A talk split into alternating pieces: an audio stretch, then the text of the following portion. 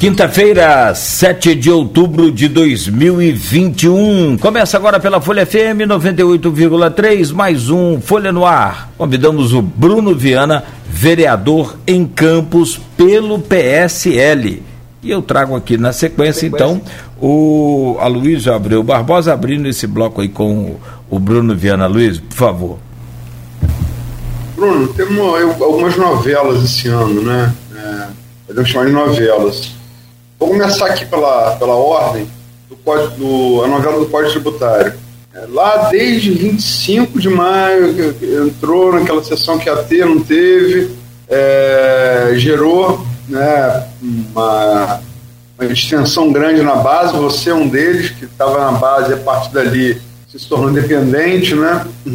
É, cresceu o bloco da oposição também. Vereadores que foram eleitos pelo grupo Rodrigo Bacelar, que estavam até aquele momento alinhados com o governo, dali em diante voltaram para o. Nunca, nunca saíram do, do, do, grupo, do grupo Bacelar, né? Mas não, não, não são mais governistas. É, a gente teve Vladimir é, no último dia, dia 15, né? Ele. A notícia mais recente que a gente tem em relação a isso, ele falou que com a celebração do, do TAG, o termo de ajustamento de gestão, com o TCE, Tribunal de Contas do Estado, teria mais tempo para discutir a questão. Né? Houve uma reação muito grande também da, da, da classe empresarial, da classe setor produtivo, junto ao qual você se colocou, e a coisa está meio bem maria de lá para cá. Fala um pouco dessa novela. Então, Luiz, primeiro, né, assim, a gente estava falando no bloco anterior, acabei entrando em, né, um bom dia a todos, quero dar um bom dia a você, Luiz, a Cláudio, a todos que estão nos acompanhando pela rádio, enfim, pelo Facebook. É, agradecer a vocês pelo convite, né, por mais uma vez estar aqui, tendo essa oportunidade de falar né, nesse programa que eu falo, é, não é nem puxando sardinha, mas eu acompanho e ultimamente tem convidado aí cada vez mais pessoas assim, do cenário político, pessoas de relevância. Então, realmente, sim, quero agradecer pela oportunidade. E, enfim, em relação a essa, essas novelas né, que aconteceram nesse início do nosso mandato, nesses nove meses agora que nós estamos de mandato, no décimo mês, entrando no décimo mês, a questão do código, acho que realmente foi a, a principal. Lá atrás, eu, voltando um pouquinho no tempo, eu né, né, lá atrás, antes, quando eu lancei lá minha candidatura, lá no início de tudo, na minha pré-candidatura, é, antes até mesmo do meu pai falecer, a gente tinha um, um, uma leitura do que poderia acontecer, de como seria o caminho. Meu pai tinha uma, uma conversa lá atrás também com, com Vladimir, de um possível alinhamento, caso um fosse candidato, o outro seria candidato, enfim. Então, a, a partir dali, eu sempre que pude, fui construindo uma relação de amizade com com o prefeito, uma relação de amizade, mas que eu nunca deixei ultrapassar essa questão das decisões, até porque a gente tem que ser sempre sincero e dar, sua opinião. Dizendo. Então, no nosso mandato, né, a gente iniciou né, participando da base do governo, e quando veio essa votação do, do Código Tributário, que era uma, uma votação assim, muito difícil, muito complicada, foi um momento que eu, né, junto ao meu grupo político, junto às pessoas que me acompanham, entendi a minha família, entendi que, que aquilo que não era. Primeiro que não era o momento, né? Que isso aí todo mundo já fala, não era o momento para estar se votando aquilo, aumento de imposto. E, e que eu não enxergava necessidade de se fazer aquilo. E me posicionei de maneira contrária. E com isso, né, você voltando um pouco no tempo, nós tivemos né, no início do governo, o governo iniciou acho com 24 ali, participando mais ou menos 23, participando ali mais ou menos da, da base e nessa votação foi uma votação que foi realmente um divisor de águas ali dentro da Câmara, onde muitas pessoas se posicionaram de maneira contrária, falando em especial de, de três, mais duas pessoas, que foi o vereador Rafael Twin e o vereador Fred. Nós nos unimos naquele momento para dizer que nós não votaríamos e, e, e, sempre foi batido nessa tecla da questão do, do, do TAG, né, do termo de ajuste de gestão.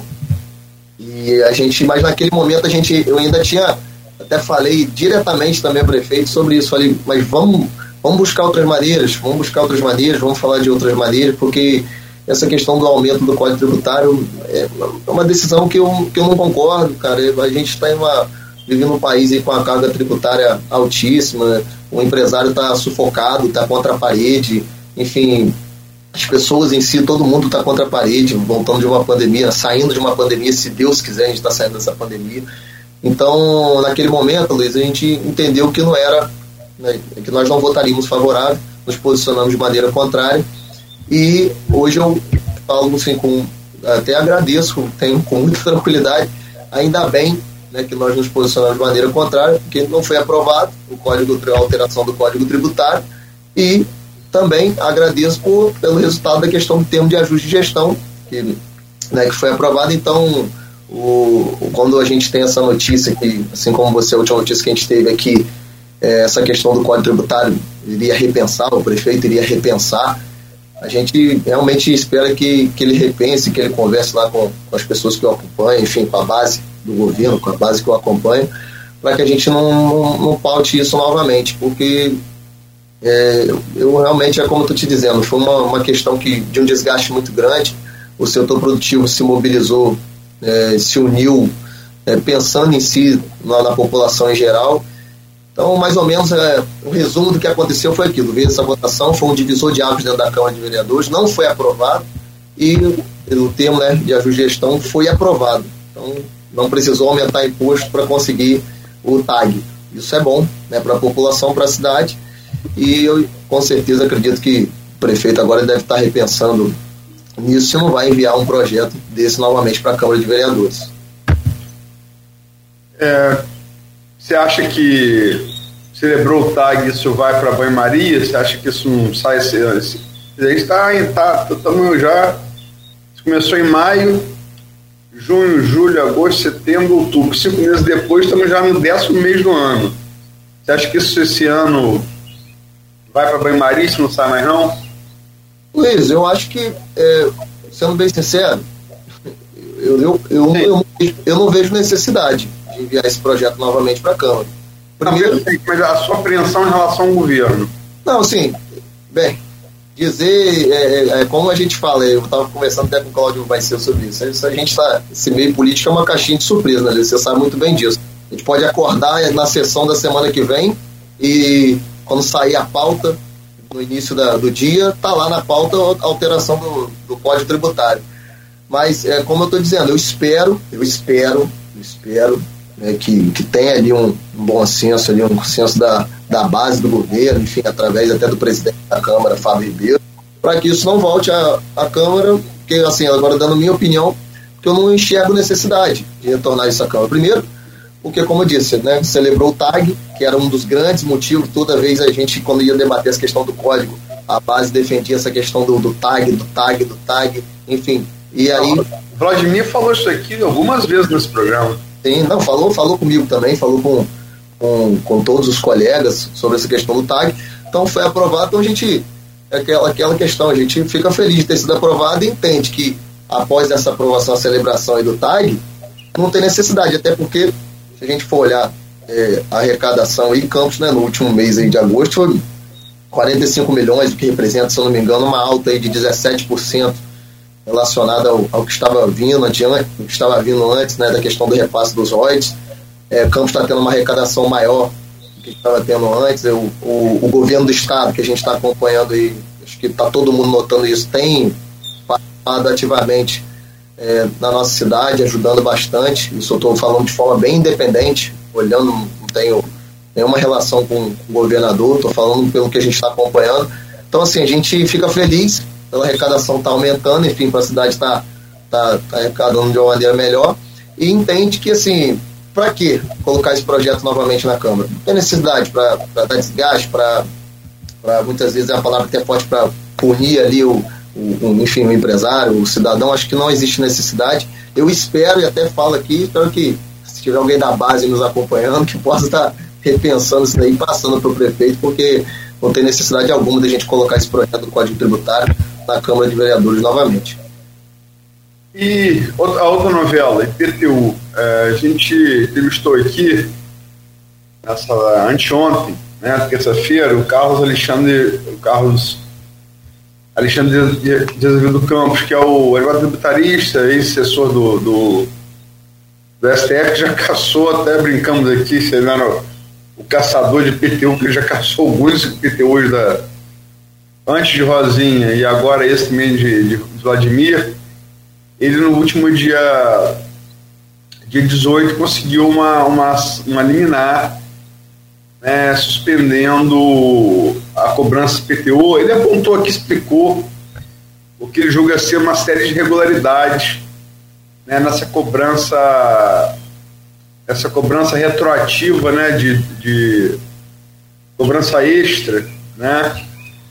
É, explicou várias, várias, é, é, é, várias irregularidades, segundo ele, né? Logicamente, mas que teve aí o, o liminar para, é, favorável do, do, do, juiz Cajueiro, né, responsável, e deve todas as ações devem ir para ele. É, entre elas, esse georreferenciamento tem gerado muita polêmica, né? Muita polêmica.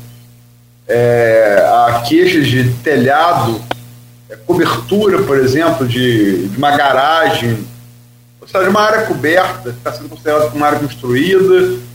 Como é que você, como é que você, antes de entrar na ação que vocês ingressaram no MP, como é que você está vendo isso, Bruno? Luiz, eu acho que você, você resumiu bem.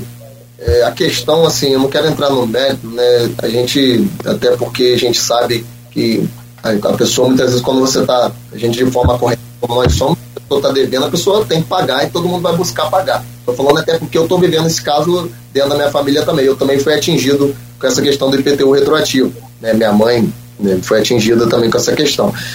Mas você foi cirúrgico nas suas falas. É, a gente entende, é, vamos, vamos voltar a recapitular um pouquinho, a gente votou o refix lá na Câmara há um tempinho atrás, né? uns dois meses atrás. E aí a gente votou o refix, né, que é uma maneira das pessoas estarem ali renegociando suas dívidas com, com descontos, enfim, de multas e juros. E aí logo depois a gente vota o refis, né, aprova ali o refis e logo depois lança, é, o governo lança no Diário Oficial uma lista com, eu não lembro a quantidade exata, mas enfim, com números, nomes, é, é, cobrando essa questão do IPTU extra, né, do IPTU retroativo. E aí aquela questão do, do, bom senso, que eu acho que é o ponto principal disso, não é a questão do tá, tá devendo, claro, você está devendo, você, tá, você vai pagar. Mas a verdade é que tem muita gente que nem sabe ainda que está que tá, que tá devendo. E tem muita gente contestando, enfim, por conta dessa questão do drone, que é, é, é assim, tem que ser um debate e a gente precisa aprofundar um pouco mais. Essa questão do drone, como você disse, do telhado, se é, se é área construída, se não é, enfim, que fica essa dúvida. Então a pessoa, e aí tem esse trâmite, a pessoa vai lá, olha, ó, esse cálculo está errado, ela vai contestar e aí, sendo que o refis, se eu não me engano, acho que encerra amanhã, se eu não me engano, o prazo encerra amanhã. Então, a pessoa está contestando, aí o prazo do refis encerra amanhã, e aí se ela não pagar, ela já entra naquela, já, enfim, já está na dívida. Enfim, qual é a minha visão da questão do IPTU? Beleza. Fez a leitura, teve a leitura do, do drone lá, enfim, que olhou, que enfim, a pessoa está devendo. Primeiro, a gente está analisando se essa cobrança foi feita de maneira correta que aí essa questão do drone, como você mesmo falou, tem que ter um, um levantamento para poder entender mesmo se foi feito de maneira correta, dar esse prazo maior para que a pessoa possa até contestar, né, a pessoa possa contestar. E o principal, é, a, a, questão do prazo do refis, você dá a oportunidade, falando que eu vi isso ontem, uma pessoa me ligou ontem de manhã, uma, uma amiga que eu tenho lá do, do ela me ligou e falou assim, Bruno, eu tenho que pagar é, 8 mil reais nessa questão do IPTU. E o que, que eu faço? E assim, aí você fica muitas vezes, eu falei até isso no plenário, a gente fica até sem resposta. Porque eu vou falar, eu vou, eu vou dizer para ela que ela não tem que pagar. Ela tem que pagar, realmente, a pessoa tem que pagar, beleza. Mas e aí? Ela vai tirar da onde 8 mil reais agora para pagar esse, essa questão do, do IPTU? Que ninguém estava esperando. E aí a gente tem que falar de novo dessa questão da pandemia, da questão que as pessoas estão com dificuldade. E aí é bom até lembrar, Luiz, que eu não sei se chegou até você, com certeza chegou, que há umas, um mês atrás mais ou menos, né, através do presidente Fábio Ribeiro, o, o Morales foi lá na Câmara, que estava responsável por essa parte, para conversar, para tentar achar ali um meio termo que fosse, por exemplo, iniciar a cobrança, eu até foi sugerido isso na hora, posso estar até me confundindo, mas foi sugerido isso na hora, ai, cobra, está é, cobrando desse ano, cobra do primeiro ano lá que foi 2016 ou 2017, isso que eu só não lembro, acho que 2016. Cobra o ano de agora e só 2016. Ano que vem cobra 2022, 2017, 2023, 2018. Enfim, tentar fazer uma forma de ajudar. Que eu vou ser bem sincero, isso aí está colocando contribuinte, está colocando é, o cidadão contra a parede. Essa questão do refis, eu, eu, é, meu posicionamento é um prazo maior para que a pessoa possa regularizar, é, buscar maneiras de ajudar, porque como a gente bate nessa tecla, a gente precisa pensar numa maneira geral e pensar não é em si somente quando a gente vai falar do, de orçamento, falar de receita, enfim, a gente precisa parar e, e, e refletir, cara, a pessoa acordou num certo dia, um dia normal na vida dela, com muita dificuldade, que ela sai para trabalhar e ela simplesmente acordou e ela viu, olha, eu tenho a dívida aqui agora de 10 mil reais. Pô, como é que a gente. É, assim, é, é, é, na verdade, eu acho que a gente tem que ter um pouco mais dessa questão do consenso, de poder falar, não, não, mas é, tem que pagar, isso tem que pagar, realmente é uma dívida que tem, beleza. A pessoa construiu, foi lá, não declarou, tem que pagar, o drone passou lá em cima, o drone olhou, viu que tem que pagar, ok. A gente aqui não está dizendo que a pessoa tem que pagar. A gente concorda, todo mundo que está devendo vai ter que acertar. Mas eh, eu quero frisar muito essa questão do, do tempo, do tempo que teve para a pessoa. Por exemplo, você deu um refis para a pessoa, mas você foi lá e, e aumentou a dívida dela, dando exemplo. A pessoa estava lá se programando, olha, vai chegar o refis aqui, eu estou com esse débito aqui de. Eu tô com essa dívida aqui de dois mil reais, eu vou acertar nesse refis, pô, já juntei dinheirinho aqui, já guardei para poder acertar. Aí quando a pessoa foi lá para poder olhar, ela já estava com a dívida de 8, de 10. Então, Quero frisar muito nessa tecla, tá, Luiz? Da questão do tempo, da questão do bom senso. E essa proposta foi dita lá dentro da Câmara, a questão de tentar é, escalonar, né? A gente está falando mais ou menos essa questão de tentar fazer 2021, 2016, 2022, 2017. Mas não andou. Até falei isso no plenário ontem, ainda não andou. A gente está aguardando e a gente espera que, no mínimo, o mínimo que a gente espera é que tenha um prazo maior na questão do refis. Outra irregularidade que o Alexandre falou aqui é Assim, você vai num restaurante, por exemplo, ou vai para um bar. Isso acontece muito em bar, né? Então, botou bebida no meio, bebida alcoólica, que eu me refiro. É o mesmo refrigerante. Você sai com criança, papá. Você vai contar quantos refrigerantes tomaram naquela mesa? Foram. Uma família. Se foram 20, se foram 15. É difícil, ninguém vai contar isso, né? Então, a nota você vê, você confere, tem que vir discriminada. Cinco cocas, duas águas, é, batata frita, foram duas. Quer dizer, é, é, a, essa cobrança retroativa desse suposto aumento que muito se discute porque com, de cima para um drone. Eu quero botar sombra em um, em um lugar, fazer um, um caramanchão. Que não era construída. Né? Aquilo, era, aquilo não tem muro, não tem nada. Mas, além disso, é, é, não está vindo discriminada o aumento. Sim. O que está aumentando? Né? E ele falou que isso também é legal. E, e assim, Luiz, você é, frisou bem essa questão. É um, é um, outro caso que tem acontecido. recebi até uma mensagem, a gente falou sobre isso ontem lá na Câmara, é o vereador Elinho subiu no plenário falar sobre isso. Essa questão do. O cara recebe lá o valor e ele vai contestar. Vamos dar um exemplo, né? Ele vai lá para fazer a contestação dizendo, olha, isso aqui está irregular, isso aqui tá, essa cobrança não está feita de maneira correta, até porque, você falou bem, nem, não está vindo discriminado, e aí ele não muitas vezes, ele não, tem, não consegue o contato, não consegue é, chegar no contato ali com a, com a Secretaria de Fazenda, a gente olhou onde saiu em alguns, algumas páginas de, na internet dizendo a fila que estava dentro da, lá na Secretaria de Fazenda, a dificuldade de atendimento, e vamos é, é, ser franco, ser sincero, até quem, quem sabe, quem acompanha muitos anos a, a vida do meu pai, sabe que quem foi o, o chefe de gabinete do meu pai a vida toda foi o Sérgio Fagundes, que é um contador da cidade que, que, que, tem, que tem um certo renome, que me acompanha por muitos anos. E ele mesmo, conversando com ele sobre essas coisas, ele estava falando comigo que já é difícil falar com a Secretaria de Fazenda no, no, em tempos normais. Você no dia a dia, você ligar, você conseguir fazer suas, suas, suas coisas lá. Ele estava até falando da dificuldade, enfim, uma atualizada, uma modernizada, enfim, na forma de atendimento. Imagina nesse momento. Então a pessoa me mandou até um, um vídeo, um áudio no Instagram falando sobre isso. Contestou, mas o prazo está acabando amanhã, né? O prazo do amanhã e agora? Como é que vai? Enfim, vai, vamos supor que vai ajeitar. Como é que vai ser o próximo passo? Você frisou bem essas questões da forma que está sendo cobrado, forma que está sendo cobrado, tanto na questão do drone em si, se tá, foi feito de maneira correta, e também na questão do, do tempo do prazo. Acho que essas, essas duas alegações são as principais, é o que a gente mais escuta na rua. Mais tempo e, e a questão do, da forma que está sendo cobrado para saber se isso realmente está correto. Só que o que acontece? Muitas vezes a pessoa vai, até naquela correria dela do dia a dia, ela, muitos até vão pagar, né? sem mesmo saber se está correto, se não está correto. Ah, vou resolver esse problema logo que eu vou pagar, eu vou resolver. E eu já ouvi de, na rua de outras pessoas falando, olha, eu vou deixar isso, vou deixar isso até porque, pô, em cima da hora, eu não tô, não tô programado, não tenho condição nenhuma de pagar, eu vou deixar isso seguir, ano que vem, no, no próximo refis, eu vejo o que eu faço. Mas a, ninguém quer ficar é, em dívida, né? Ninguém quer estar com essa, com essa questão da dívida, ninguém quer estar assim. Só para terminar, eu não queira uhum.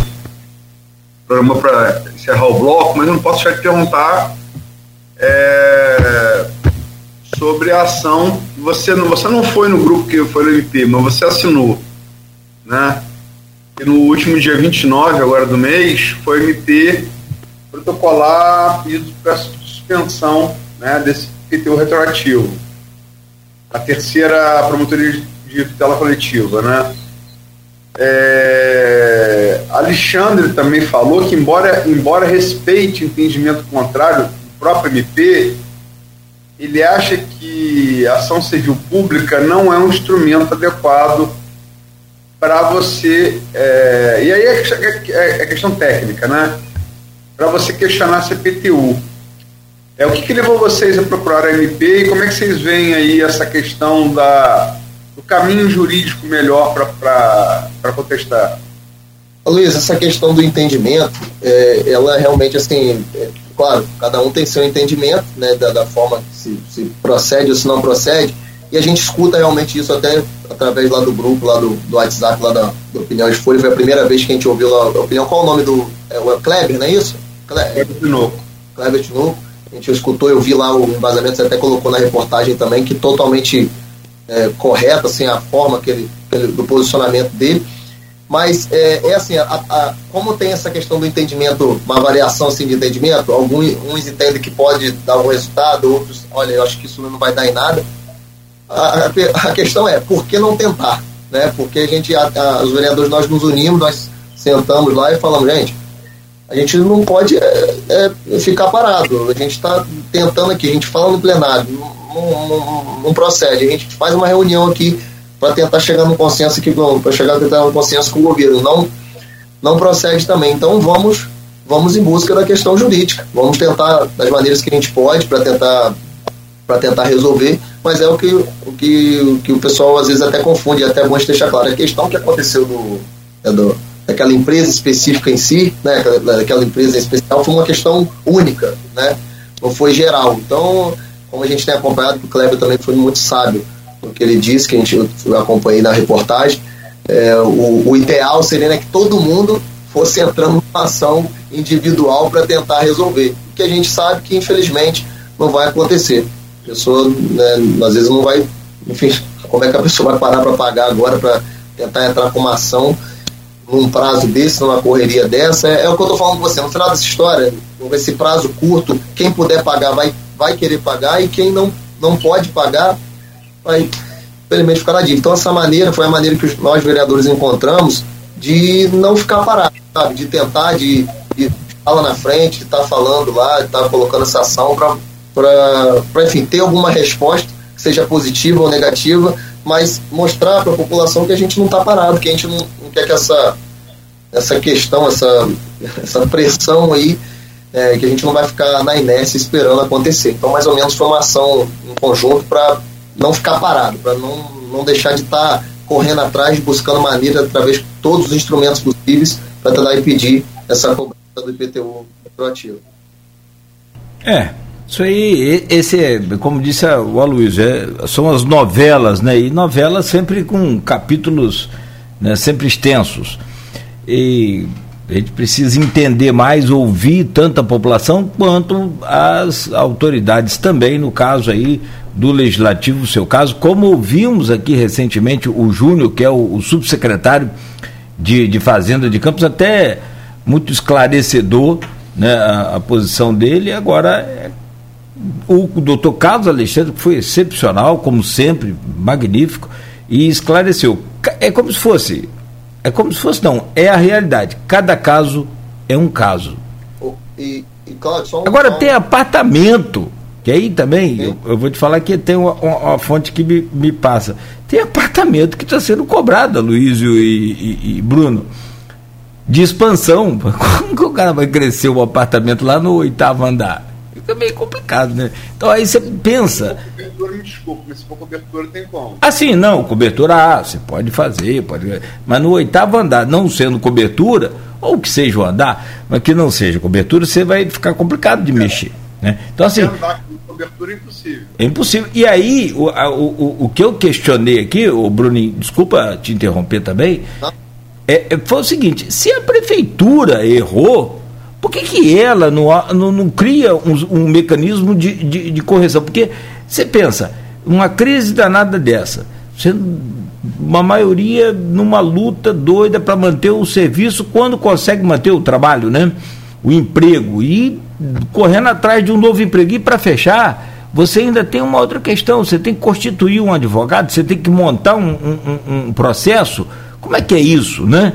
Então, tá, tá, tá, complicado, tá difícil. Os telheiros aí da Baixada aí das cerâmicas, das, das mais de, de 110 cerâmicas, 130 quase, eu pedi, vamos pedir, eu conversei com o subsecretário para que a prefeitura fizesse uma reunião com o sindicato aí e apresentasse, ó, nós erramos, o, o, o, o georreferenciamento, geolocalização aqui deu errado, então vamos corrigido. Agora tem, conversava até com um proprietário aqui que está procurando documento de 1960. E, e, e Cláudio, só assim, pegando um gancho no que você falou, na hora, na época, antes da gente saber disso, dessa questão do IPTU retroativo, que é o que você está falando, é como, como a gente estava falando. Tem muita gente que não sabe ainda que está tendo essa hum. cobrança. É, é, pode ter certeza disso, tem muita gente que não sabe. Tem muita gente que vai pagar ali se tiver condição para não ficar né, na dívida.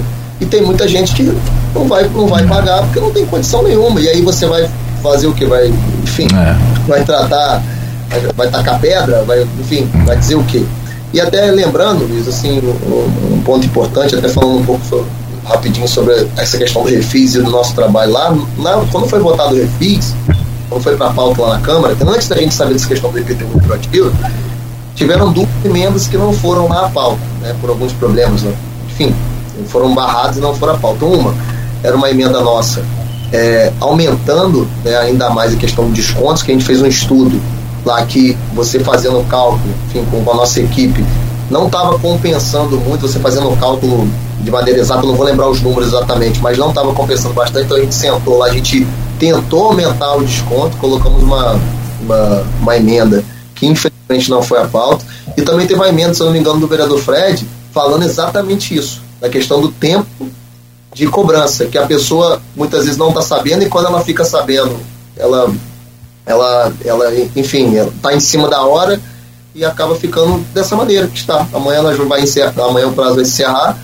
Felizmente a gente não tem uma resposta do Poder Executivo se vai, se vai ou não prorrogar isso, esse, essa questão só se fala nos bastidores, ah, vai prorrogar, o refis vai prorrogar, que não, é, não era o ideal. É aquela questão, né? Você, o ideal era não estar tá cobrando esse PTU retroativo dessa maneira. Mas pelo, se vai cobrar, se está cobrando, busca a maneira de ajudar vamos buscar maneira de ajudar, vamos dar um tempo maior para a pessoa poder contestar, para a pessoa, enfim, ela poder estar cobrando, ela ter mais tempo para programar para pagar. É muita gente atingida. Vocês estão só nós três aqui, cada um tem aí, deve ter aí no mínimo uns 4, 5 casos de pessoas próximas que está que tá tendo essa cobrança e que não sabe o que fazer. E aí muitas vezes pergunta até a gente. Como eu disse, a pessoa me ligou ontem e falou, Bruno, o que, que eu faço? Vou ser bem sincero, Cláudio, Luiz, todos que estão nos acompanhando eu, não, eu fiquei sem resposta. Eu falei, olha, se você tiver condição de pagar, é, paga, mas é, é, aquele negócio, se você não tiver também, aguarda e, enfim, espera, vai o ano que vem. Você não tem, não tem muito o que falar para a situação, é questão pessoal de cada um. Perfeito. Mas é claro, vamos ser sinceros, ninguém tira hoje 7, 8 mil reais do, do bolso em uma semana, numa questão de. no, no meio de uma pandemia, com a, a, gente passando uma situação tão grave dentro do nosso país. Enfim, acho que isso aí é unanimidade com quem a gente conversa, Claudio. Todo Sim. mundo tem a mesma opinião de que a cobrança em si não está sendo feita da maneira correta e que o prazo também não está sendo ideal para a população ter o tempo de regularizar. Bom, o Aloysio Abreu Barbosa, que está no, na bancada hoje do programa, e pré-pautou aqui Campos da crise financeira a líder da região da bacia. Aloysio, volto com é. você, por favor. A gente fez, uh, já, já falamos que uma, uma série de vezes, aquela série de painéis, né, muito preocupado com a situação de Campos, Campos é, recebendo PE zerado, uma coisa que nunca tinha acontecido, desde que participação especial é, foi, ele passou a receber no ano de 2000, nunca havia acontecido, né, é, o ex-secretário Wagner Victor falou aqui, ó, 97, sim, a lei de 97, mas o município de Campos passou a receber no ano de 2000, né? E desde então é trimestral, é a nossa maior, a nossa maior renda petrolífera, maior que os royalties. E, preocupados com campanha eleitoral, fizemos uma série que, onde se promete tudo. Infelizmente, acontece assim. É, e ciente que Rafael Diniz, não prefeito, era vítima de um estelionato eleitoral que foi cometido, ou dizer que na campanha que não ia acabar com passagem social, nem acabar, acabar com o cheque cidadão, nem acabar com a gente popular, e chegando lá, né, não, não, não. Acho até que o regime popular foi um erro, um dos, um, um dos tantos erros políticos do, de Rafael, né, que tinha como continuar. Agora, realmente, cheque cidadão e, e passagem social não tinha como, não tinha como continuar.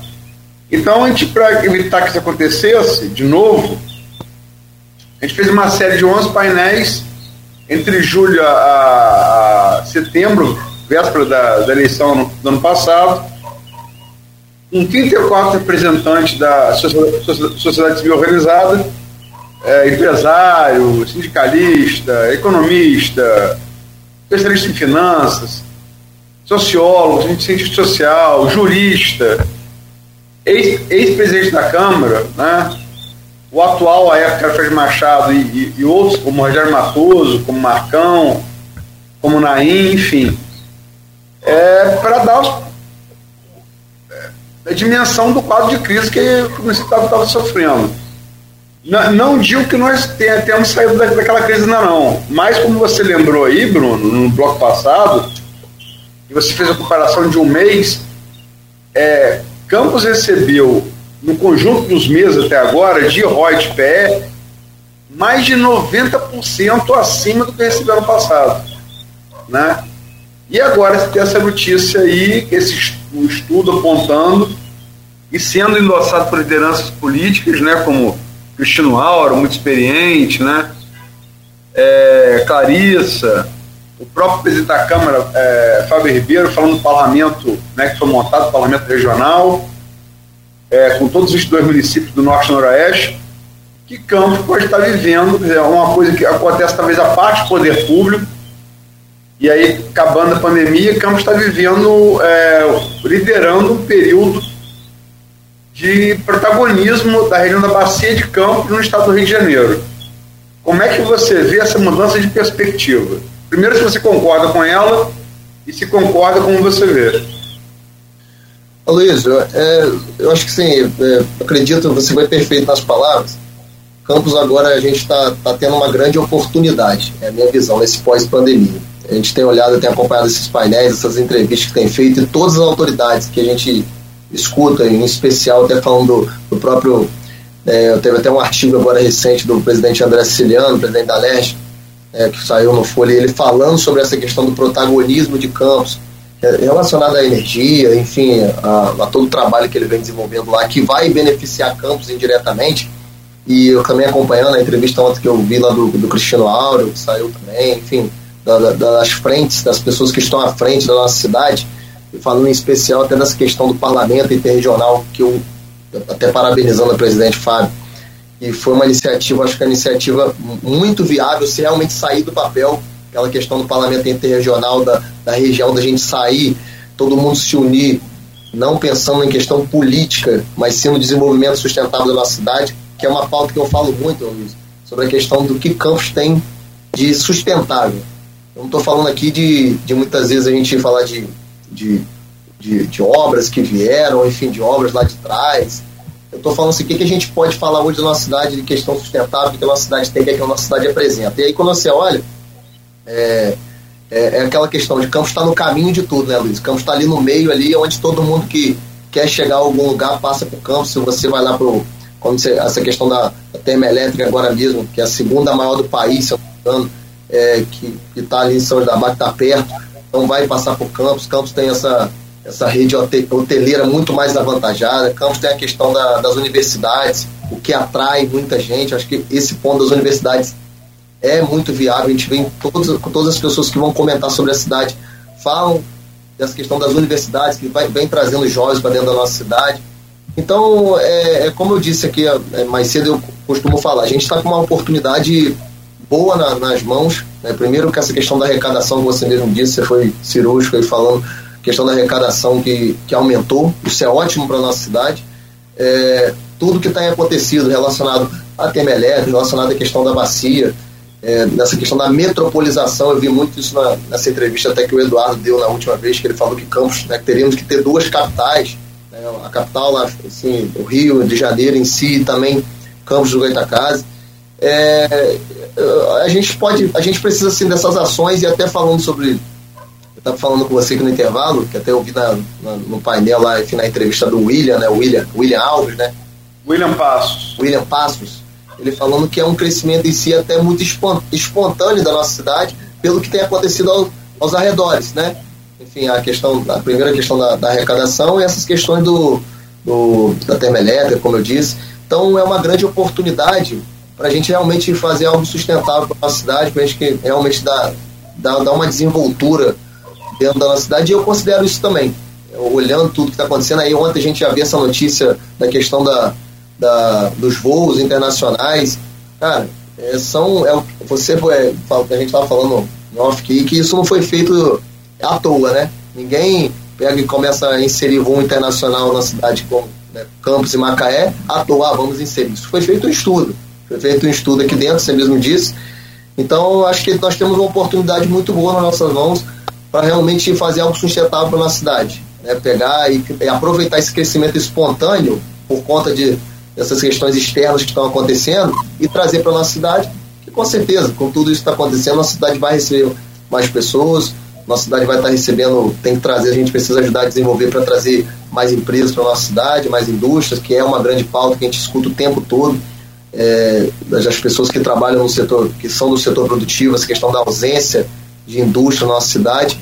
Enfim, é, eu, eu, eu, gosto de falar essa, essa, essa frase, né, que Campos tem, nós, nós estamos com uma grande oportunidade de realmente fazer, é, se firmar é, como essa, essa, é, essa grande posição de destaque que nós temos hoje de se firmar e trazer algo sustentável para a nossa cidade que vai ser, ser duradouro. É, você, você falou é, do, em relação ao artigo do, do William, que foi publicado no blog no domingo, é, e é engraçado que não foi combinado. Né? Publica o artigo num, num, dia e no dia seguinte você tem essa abertura de. É, é pela primeira vez na história, Campos Macaé né, vão ter voo comercial é, regular com a Europa. Né? Quer dizer, uma, uma coisa parece confirmar a outra, né? os fatos vão acontecendo. Os royalties aumentando, como você falou. Agora, isso tudo, como você disse, disse, disse no intervalo, disse agora aqui, parece acontecer é, a despeito da ação dos homens públicos de campo. Né? E é, não é assim, eu, eu não quero entrar nesse, nesse, nesse assunto, no, nos detalhes, porque eles são. Né, não vale a pena. É uma coisa. Uma coisa complicada, uma coisa que mexe com, com, com honra, e isso é muito complicado. Mas é, enquanto você tem as duas principais lideranças de, de, de campos se digladiando num nível que não deveria ser o nível de, de embate político, né? Enquanto isso acontece, como foi com Vladimir e Rodrigo Bacelar, você vê isso tudo acontecer. Enquanto eles estão se degradando num nível não muito bom, né? Que virou toda a classe política de Campos foi envolvida nisso, é, as coisas acontecem. Você não acha que isso deveria ser um alerta para vocês, homens públicos, não? Perfeito. Luiz, é, eu como jovem, né, jovem que sou, com 25 anos, tendo essa oportunidade de estar no primeiro mandato e aprendendo, eu, eu, eu assim, eu, costumo dizer que quem está quem tá em mandato, quem está trabalhando, seja é, como hoje o deputado Rodrigo está tá, tá como secretário de governo e o prefeito Vladimir, enfim, entre outras autoridades que nós temos na nossa região, a gente tem sempre algo a aprender né, um com o outro. Não, acho que a gente não tem que colocar né, uma, uma venda e não, não ver que a gente tem um aprendizado um com o outro. E a gente tem uma oportunidade, esse ponto a gente agora indo para a parte política em si, é, a gente tem a questão que a gente está falando da, dos royalties, a gente está falando de tudo que está acontecendo de forma ao, ao redor de campos que espontaneamente ajuda a nossa cidade. E na questão política nós temos outra oportunidade grande, que é ter um prefeito que é Vladimir que estava como deputado federal, que tem essa, esse leque aberto para conversar, para dialogar, e ter hoje, como secretário de governo, um deputado estadual que é de Campos. Então, acho que nós temos, eu, acho, eu acredito que você falou de uma forma bem correta. Essa, essa questão da semana passada, essa discussão, esse debate, tudo que aconteceu, é, eu acho totalmente desnecessário, né? totalmente, a gente não precisava, não era para ter chegado nesse ponto, é inadmissível. E eu acho que o passo é assim, é, é aquela questão quando a gente fala assim, nós temos nossas nós temos nossas diferenças. Vamos pensar no que a gente, vamos esquecer o que a gente discorda, vamos pensar no que a gente concorda e, e se unir em prol disso. Eu acho que é muito disso, né? Você pegar quando você discorda de uma pessoa, você fala, olha, que a gente discorda, a gente vai debater, vai discutir, mas vamos pensar no que a gente concorda e vamos, vamos nos unir em prol disso. Então, é, eu acho que a oportunidade ela está muito na, na nossa mão, como você mesmo falou. O governador, pelo que eu tenho acompanhado, deixo bem claro que não tem ligação política nenhuma com o governador, mas está com os olhos abertos aqui para Campos. Está aprovado isso desde o início do mandato dele, por tudo que ele tem feito para cá, tudo que ele tem enviado para a cidade.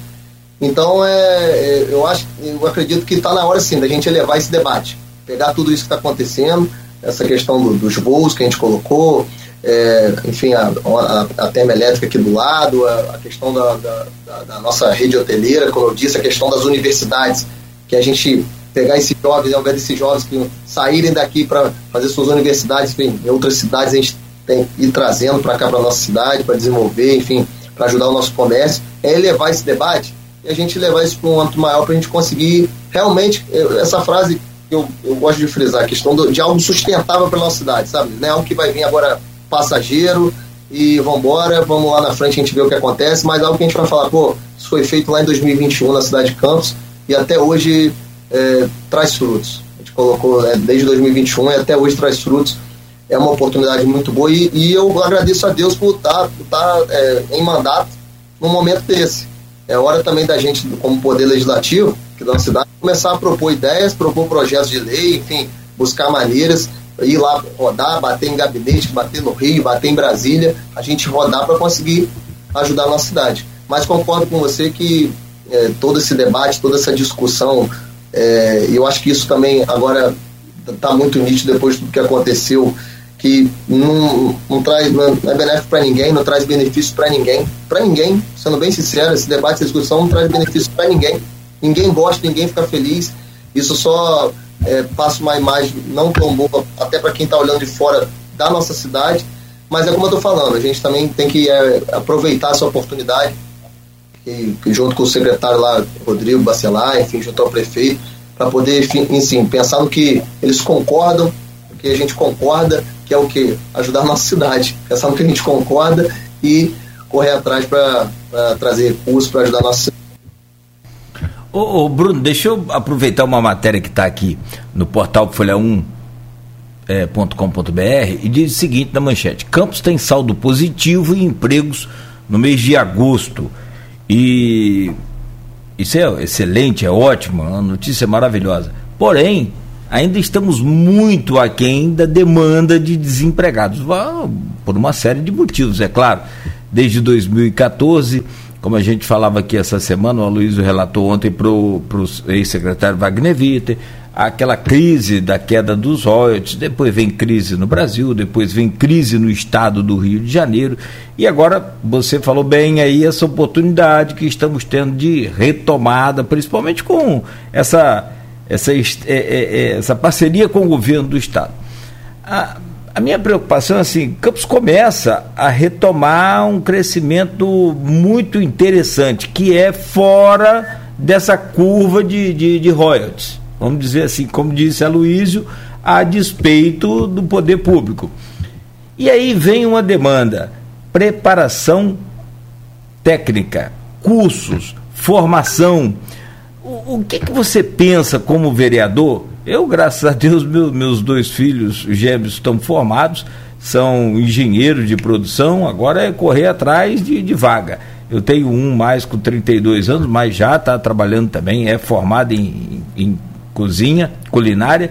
E aí eu te pergunto, mas o que, o, o que oferecer para esses jovens que estão chegando agora e entra sim o poder público nessa formação? Você pensa em alguma coisa nesse sentido? Cláudio, é, é, é, aí vem aquela, aquela, aquele privilégio de, de, de ser jovem e estar tá nesse meio no dia a dia. Que a gente está assim, eu lido com jovens diariamente, né, o dia todo, meu ciclo de amigos também, que eu convivo diariamente, os jovens que eu convivo. Essa questão da oportunidade, você falou da questão da, da, da engenharia até de produção, você está dizendo aí que são seus dois filhos né, formados em engenharia de produção.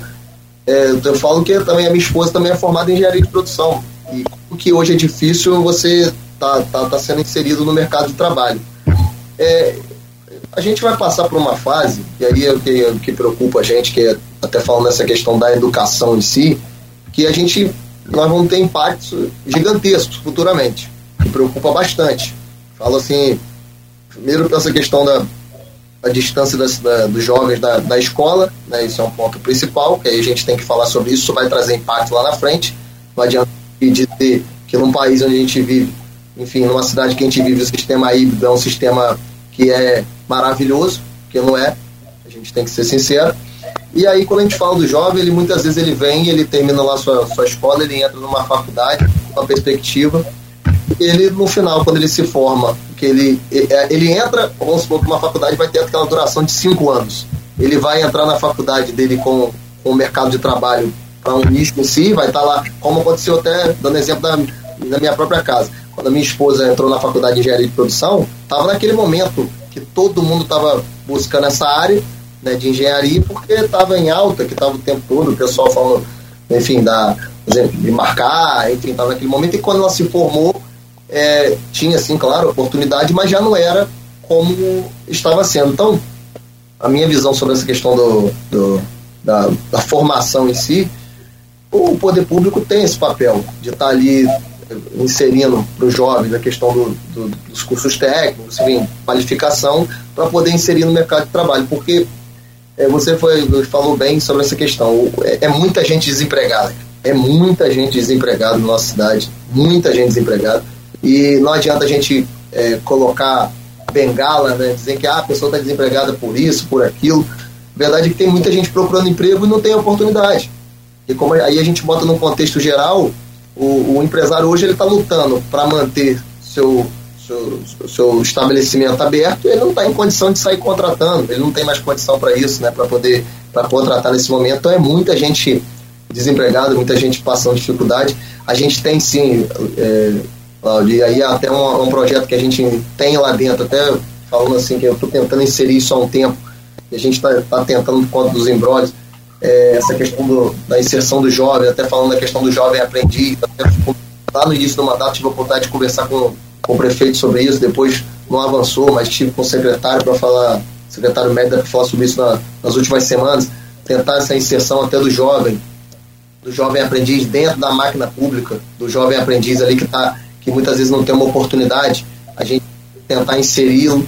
Então, é, é, nós precisamos sim dar, voltar esse olhar atento para os jovens. Acho que eu tenho acompanhado quem está à frente da pasta hoje da questão da, do, do emprego, acho que do trabalho e renda ali, é uma pessoa aí, como eu digo que eu sou sempre independente, sou independente na, na, nos, nos, elogios, nas críticas.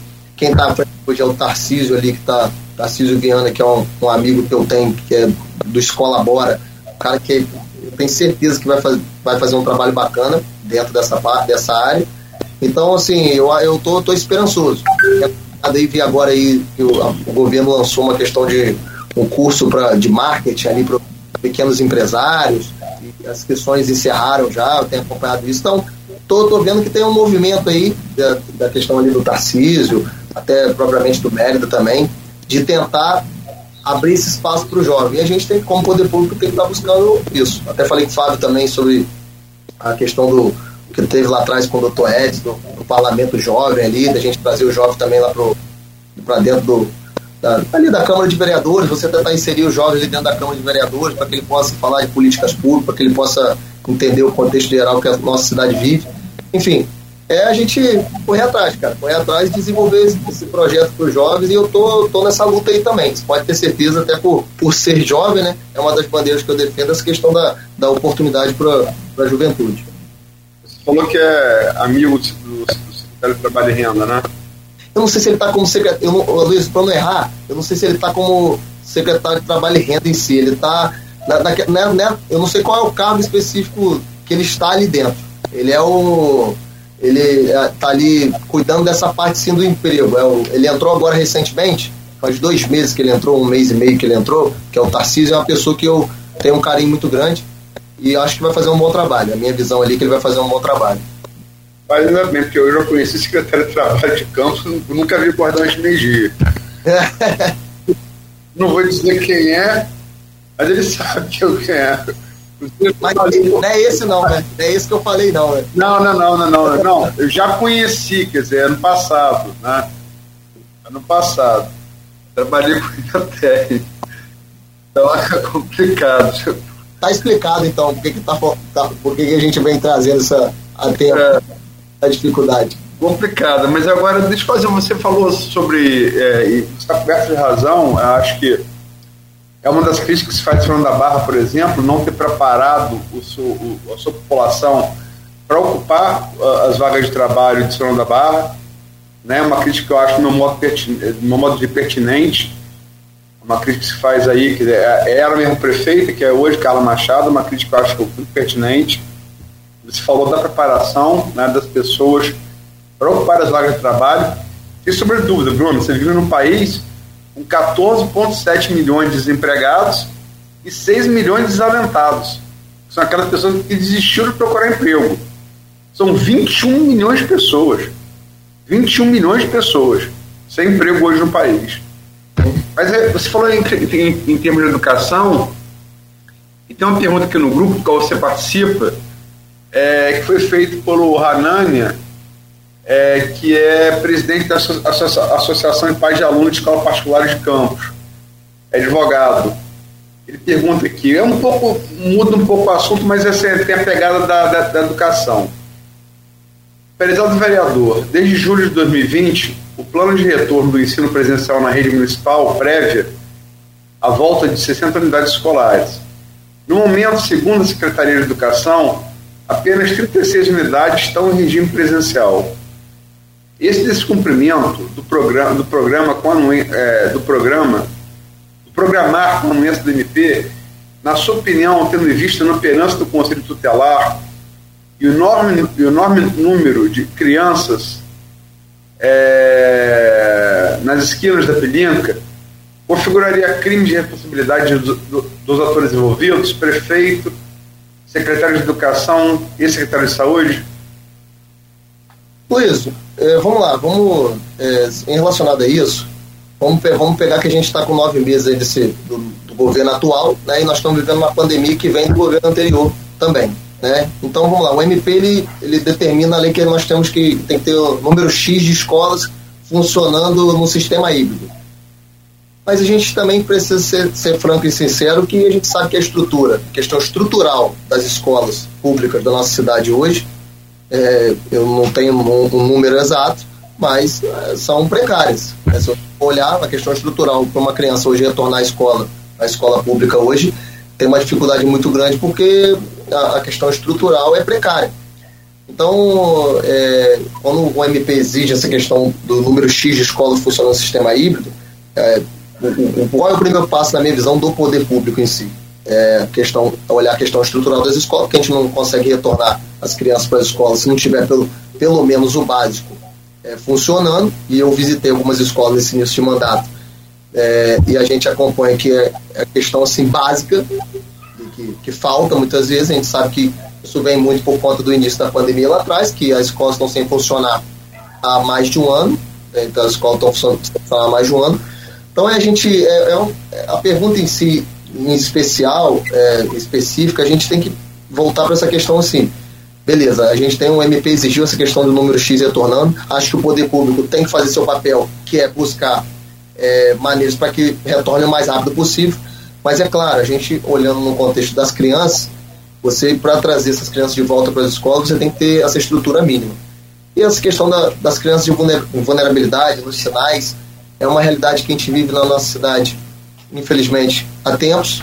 E é claro que com a questão da evasão, né, da, dessa distância da escola, da, da, dessa ausência da escola, aumenta, o que é muito triste para a gente. A gente vê muitos jovens hoje realmente no sinal é, é um trabalho de políticas públicas que tem que ser desenvolvido né, ali relacionado à assistência social, à, à infância e juventude, para estar tá ali falando com essas escolas, pra, falando com esses jovens, conversando com esses jovens, mas é, eu também preciso, né, fazendo uma, uma crítica construtiva até o poder executivo, acho que está na hora de mobilizar um, um fervor maior essa questão das escolas é, é, fazer né, realmente um estudo para que a gente possa estar tá retornando, estou acompanhando outras cidades, se a gente for olhar até a questão da capital mesmo, que eu vi recentemente o secretário de Educação, o Renan Ferreirinha, falando que a intenção é que agora, a partir de agora, se, é, tenha o retorno até 100%, pelo que eu acompanhei, a última entrevista que eu estava acompanhando, voltar, claro, com distanciamento, mas retornar as crianças para as escolas, porque a gente vê, Luiz, a gente falou sobre isso um pouco né,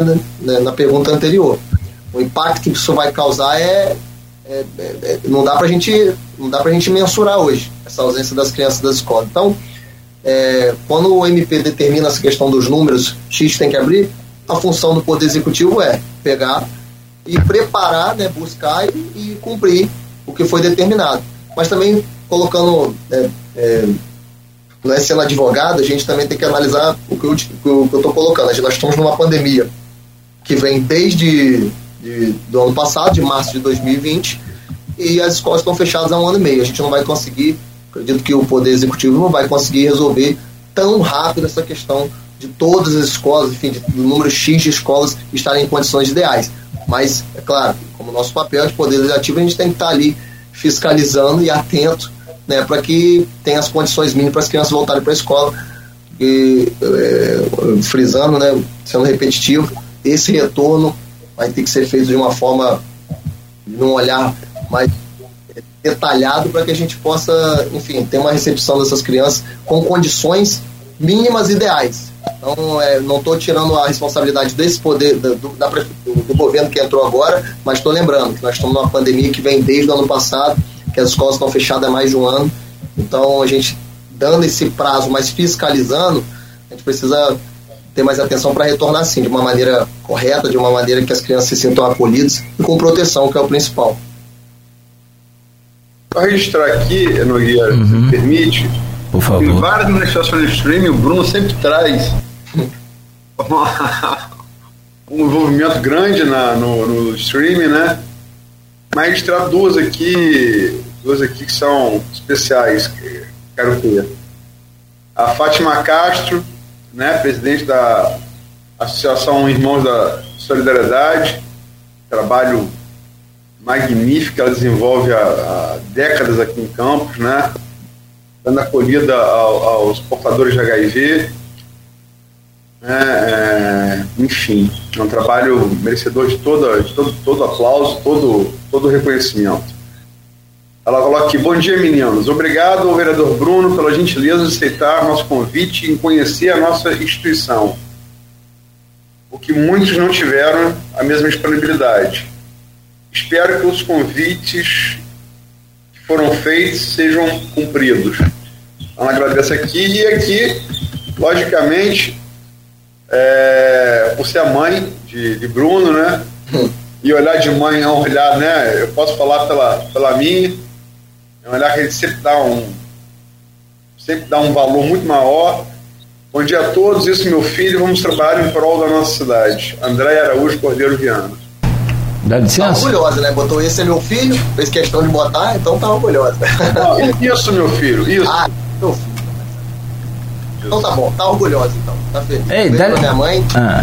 é, que eu tanto amo, que, que me acompanha nessa batalha, e também a Fátima, querida, que eu fui lá visitar, e olha, eu, eu, se, os nobres colegas que não foram visitá-la ainda, porque pelo que eu entendendo aí, ela tá dando um puxão de orelha nos colegas que não foram visitá-la ainda.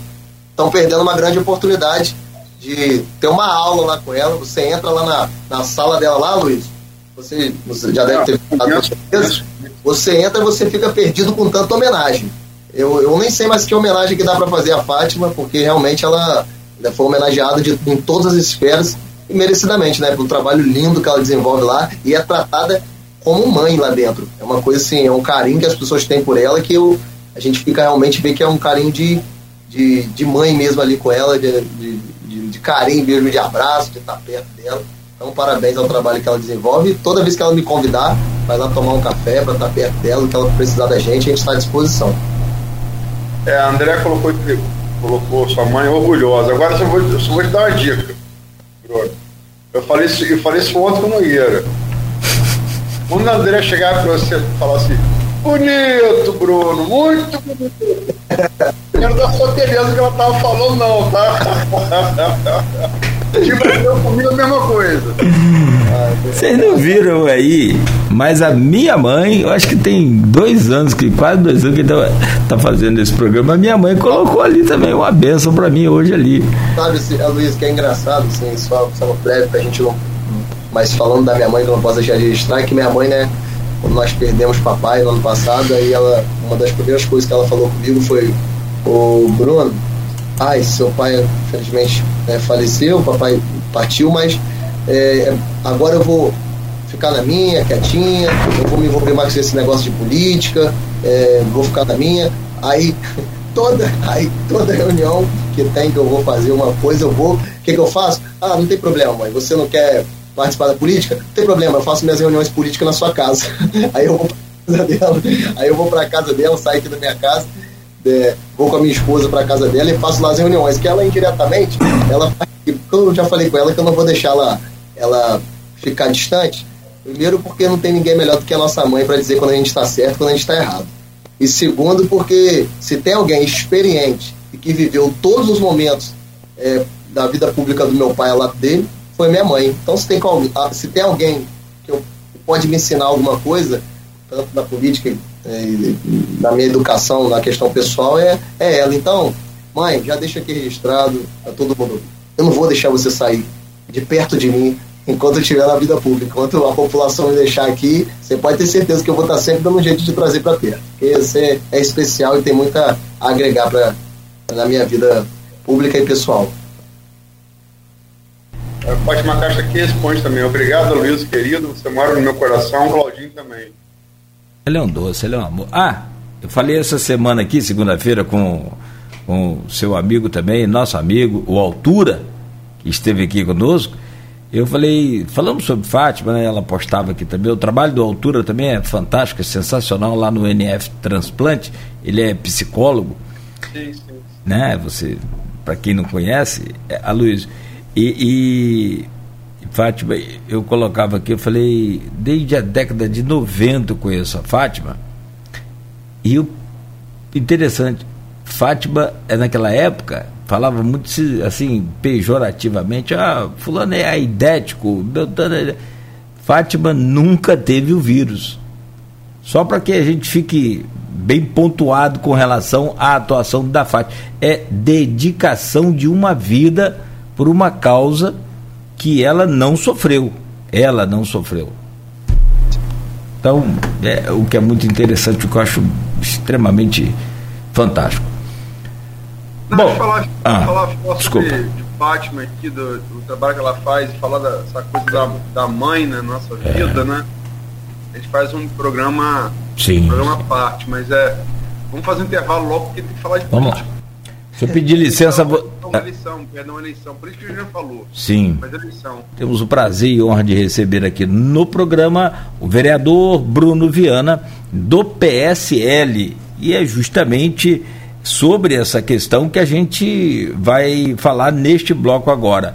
O PSL mais o DEM fizeram uma, uma, uma fusão, uma união e criaram um novo partido, o chamado União Brasil. E olha, ele já, já, já larga aí com oito senadores, 80 deputados federais, e numa conta rápida que nós fizemos aqui com o Bruno, tem isso, todo mundo continuar, é claro, na legenda nova.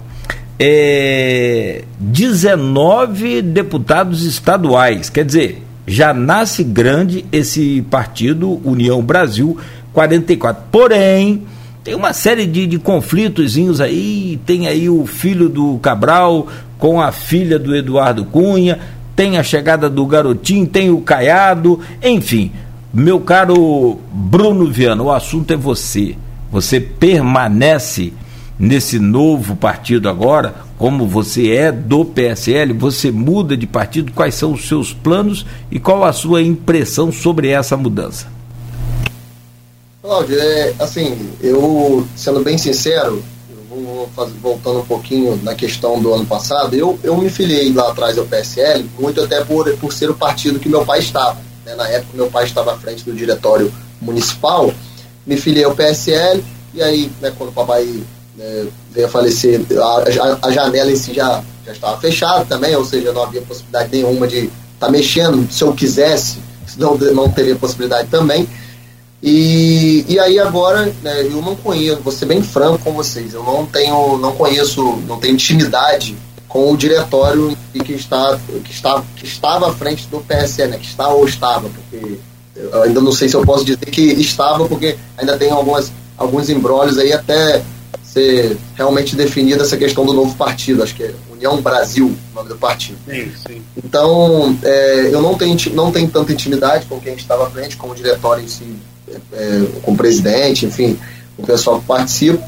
E é, é eu não sei, é, eu estou até vendo com a minha equipe jurídica, a gente está levantando isso, como é que fica essa questão, se diretamente, se existe uma janela agora é, com essa mudança de nome, com a mudança de sigla, a, provavelmente teremos é, uma mudança de, com outro estatuto, né, até porque são dois partidos se unindo, tem que ter um estatuto.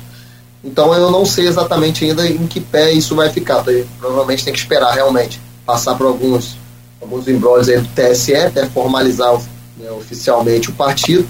E aí eu vou decidir né, o que fazer. Mas estou é, aguardando o direcionamento de cima. Eu não tenho realmente é, tanta intimidade com quem está à frente. Quem é meu companheiro dentro do PSL é o vereador Nildo Cardoso, que também assim tem uma relação próxima até com o deputado Felício, a Terça, que fazia parte da. da estava lá ontem, estava lá ontem na reunião, Felício Isso. Então, assim, é, é aquele negócio. É, o Cláudio foi, foi feliz. Larga com essa quantidade aí de deputados, enfim, com essa quantidade, mas não sei exatamente como vai ficar. Eu não, não posso dar um parecer ainda se permanecerei ou se, se tiver oportunidade de estar em outro partido, porque não sei a questão jurídica em si ainda como vai ficar. Mas falam que após oficializado, escutei isso de alguns advogados, mas tem que confirmar ainda. Parece que tem, a partir do momento que se abre, que, que se formalizar exatamente o partido, tem um, um prazo aí para quem quiser, se, se algum algum parlamentar quiser se retirar do partido. Soube disso, mas não sei se isso inclui os vereadores, somente os deputados é, federais e estaduais. Não tem essa, não, não, não tem essa resposta ainda para você, se permanecerei ou não. É só para lembrar que o DEM começou no governo militar, ali em 64, né, como Arena, era o partido do, dos militares, da, dos generais, né, da nossa última ditadura. Mudou depois para PDS, para PFL, hoje DEM, e agora tem a fusão com o PSL, que foi a legenda na qual Bolsonaro né, e seus filhos, Bolsonaro se elegeu presidente, e no, no, na onda do bolsonarismo teve um crescimento exponencial, né? Era uma legenda de pequena para média, e que se transformou numa grande legenda com o resultado das eleições de 2018. Só para ambientar aí historicamente, na história um pouco mais, né, ali década de 60 para cá, os partidos envolvidos nessa, nessa, nessa fusão. E por probabilidade de se tornar talvez o maior partido de direita e centro-direita do Brasil. Né? A gente falou aqui de bancada legislativa, mas tem governadores também. Né?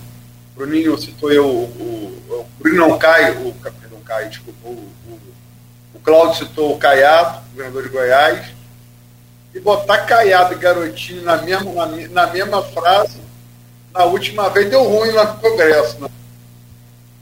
Foi, foi. E a, a intenção. Foi, tipo Bacelar e Vladimir. Mas é. Enfim. É, Bruninho, é, com todo cuidado, a gente tem que ter da legislação, haja concessão federal.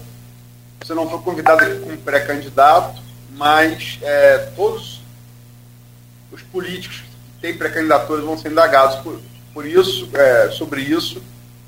Né? E é, muita gente tem a pretensão de ser, de ser candidato, isso às vezes acaba não se confirmando, né?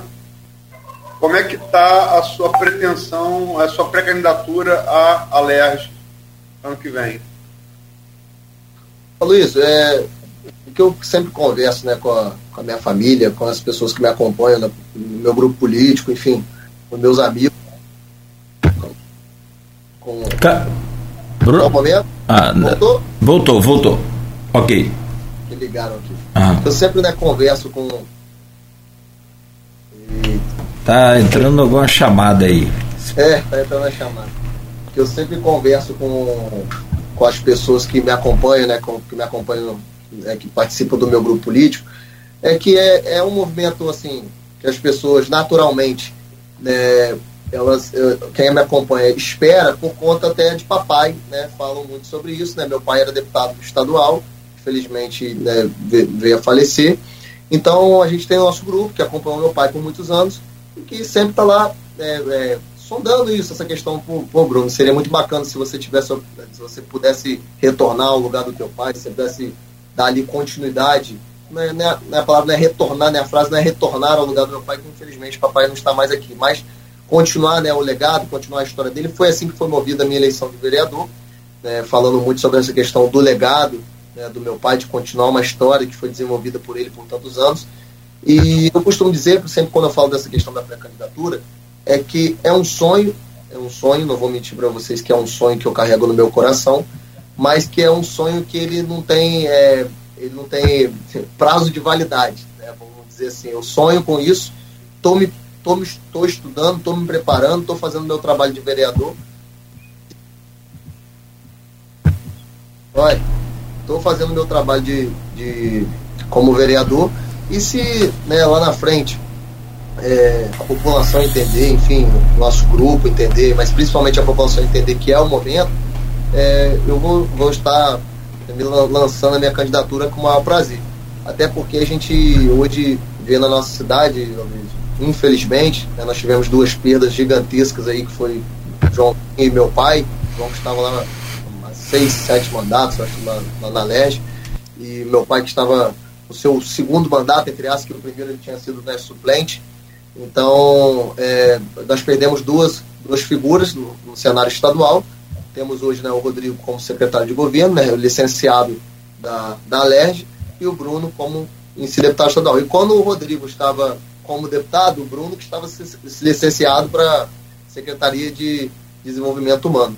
Então, a gente sabe que faz falta para a nossa cidade essa representatividade, essa presença né, de mais parlamentares da nossa cidade, isso que eu friso bastante, da nossa cidade, daqui de dentro da nossa cidade, na Assembleia, muito até por tudo que nós conversamos, né, a relevância que, que a nossa cidade é, tem e vai ter nos próximos anos. Então, quando eu falo, quando eu falo de pré-candidatura à LERJ, eu costumo dizer que é um sonho que eu carrego no meu coração, estou iniciando minha trajetória. Se também não for o momento no ano que vem, terei a maior tranquilidade do mundo. Mas é claro, estou me preparando e se né, a população, nosso grupo político, enfim, minha família, a minha mãe que está aí acompanhando também, entender que é o momento de, de ir atrás desse sonho, de continuar mesmo esse trabalho que meu pai desenvolvia, junto ao trabalho que a gente desenvolve aqui na nossa cidade. Eu vou botar na batalha, gosto de falar isso, vou estar batalhando, vou estar nessa batalha. Então, é, é mais ou menos isso, mas deixo bem claro, Luiz, não quero antecipar nada, nem quero, é, é, é como é que eu vou dizer, forçar nada. Não vou fazer isso, tenho 25 anos, estou começando na minha trajetória mas estou trabalhando muito, sabe? Estou me dedicando muito no meu mandato de vereador e, e tentando corresponder às pessoas que acreditaram em mim nessa eleição. E é, é exatamente isso. Né? Sou sim pré-candidato, estou é, me preparando para ir lá na frente, se for o momento, se, se for um entendimento da população que é o momento, a gente jogar esse sopro de renovação aí, eu vou estar com o maior prazer nessa, nessa disputa. O, o, Bruno, tem aqui o, o, grupo de WhatsApp, a Luiz, a Luiz já falou, é, e você faz parte do grupo, tem aqui o seguinte, a pergunta da Silvana Venâncio, lá de Bom Jesus, ela é jornalista e tem sempre a pergunta dela aqui. E a pergunta para você é, da Silvana é a seguinte: Bruno, é o seu primeiro mandato de é, como vereador. Você acha que está preparado para ser deputado estadual? E qual o seu maior desafio se fosse candidatar realmente? É, Cláudio, é, eu acho que eu até respondi um pouco dessa, né, dessa pergunta na, na pergunta anterior. É, como estou dizendo, estou me preparando. Eu acho que a gente nunca está. Tá, é, a gente vive numa preparação, se preparando constantemente, que a gente aprende constantemente nesse meio político, a gente está aprendendo diariamente. Então, eu estou assim, me preparando. Qual é a forma de que eu digo sempre me preparar? Primeiro, tá está estudando muito sobre política, está tá, tá na rua, está fazendo o nosso trabalho, me preparando. Mas de forma muito natural, como eu disse, sem forçar nada, sem empurrar nada. E o maior desafio é, talvez seja exatamente esse: conseguir mostrar né, para as pessoas que, né, para a população, para nossa, nossa população, de que um jovem está, né, está pronto para esse novo desafio. Acho que talvez esse seja assim um maior desafio. O desafio é é, é quando ela é, como a própria Silvana disse, é, a questão do ser jovem, de estar no primeiro mandato e tran transmitir para as pessoas que nos acompanham, é para a população, de que a gente está preparado, de que a gente está fazendo nosso trabalho, de que a gente está desenvolvendo um bom trabalho e que pode ser, é, que a gente pode é, avançar. Então, acho que esse seja o maior desafio, lidar com essa, assim como eu tenho muito orgulho por ser jovem, também encara a juventude como um desafio até porque pessoas mais experientes sempre fazem essa pergunta.